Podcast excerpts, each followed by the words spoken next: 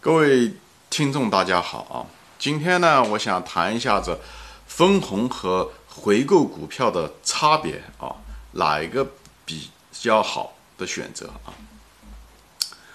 啊，一般情况下呢，呃，回购股票要比分红的选呃选项要好。什么原因呢？两个原因。第一个呢，是因为税的原因。因为分红呢，你也得交税。企业因为它有盈利啊，它得交。在分红的时候，它有部分钱，它要得交给呃那个国家。呃，这个企业的这个盈利税交的并不算少啊。呃，另外呢，就是个人拿到了这个呃分红的时候，个人还得交所得税。所以，企业所得税和个人收入所得税这两部分钱都交给了国家啊。这本来是企业辛辛苦苦挣的钱。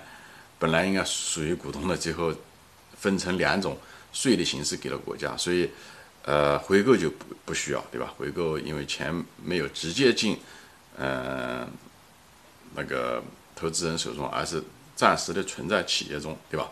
所以它不用交税。所以这个回购比嗯分红好，这是第一个优点，这是税啊省税。第二个呢，回购呢可以永久性的呢。嗯，减少股票的数量。那么你今天减少了股票的，今年减少了，明年的时候呢，那么它企业营业收入还是那么多，但是股数少了，所以每股收益呢会增加，这会导致估值上升，对吧？呃，我们用那个如果用市盈率的话啊，市盈率就是按照每股的收益，对不对？和你每股的价格算出来的。呃，而且呢，股数减少了以后，也同样的也会导致净资产收益率。呃，增加啊，净资产收益率增加，因为净资产收益率中也有一个呃每股净嗯利润嘛，对吧？这也是一样，所以无论是嗯净资产收益率还是每股呃收益增加，都会导致呃那个估值的上升，所以会对未来的股价会有好处啊，而且这是一个永久性的，因为股数已经被回购了以后，就基本上就注销了啊，所以呢，一般情况下。回购比分红好，就在这。这也是为什么巴菲特的公司基本上，呃，他他不分红也在这地方。以后他把这钱一直留在企业，以后不断的呃在利用这个钱利滚利来投资新的企业，这就不用给企那个呃政府交钱。你政府交钱，每次都剥一层皮，每次剥一层皮，所以这个雪球滚的速度慢。这样的话，你把钱一直留在这个。呃，企业里面一直在滚，越滚越大，到最后的时候，大不了总有一天会交嘛。但是只是交一次性的，所以不需要每次剥一层皮，每一次剥一层皮，嗯，把自己的基数搞小了。OK，所以呢，一般情况下，我讲的是一般情况下啊，这是关键词，一般就是呃，回购比分红好，但是一定什么事情都有例外，另外是什么呢？就是如果回购股票的时候，公司拿的钱买的时候，如果股票的价格过高，就是高于它股票的内在价值，这时候企业实际上是拿真金白银买了一个高估的，嗯，资产，实际上是一个不划来的生意，就企业拿真金白银去买了一个虚高的资产啊，嗯，这是不应该的。所以这种情况下，你那么他不如去分红，因为。买高了嘛？但是在生活中，在投资界，这些管理层常常干这个事情。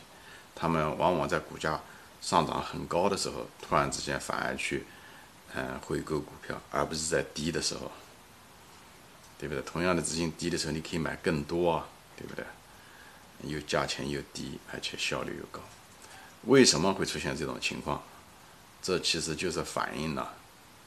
管理层跟股东的利益的冲突，因为管理层拿的是股权，所以股价高的时候，他如果通过回购把股价推上去的时候，他可以把他的股权给卖了，以后挣中间的差价，他就不是股东。真正的股东实际上是希望是在股价低的时候回归，回购，而不是高的时候回购，对吧？你是公司的真正的股东。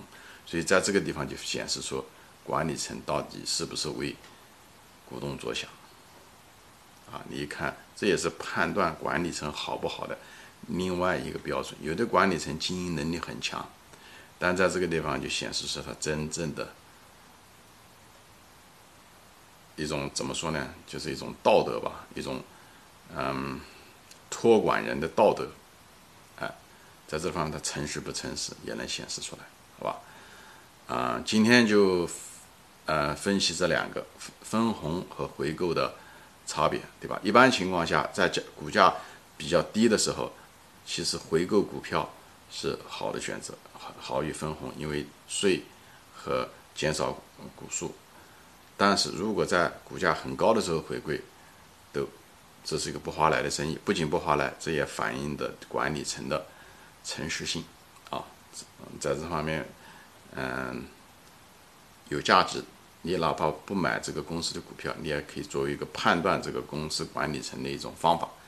好，今天就说到这里，谢谢大家收看，再见。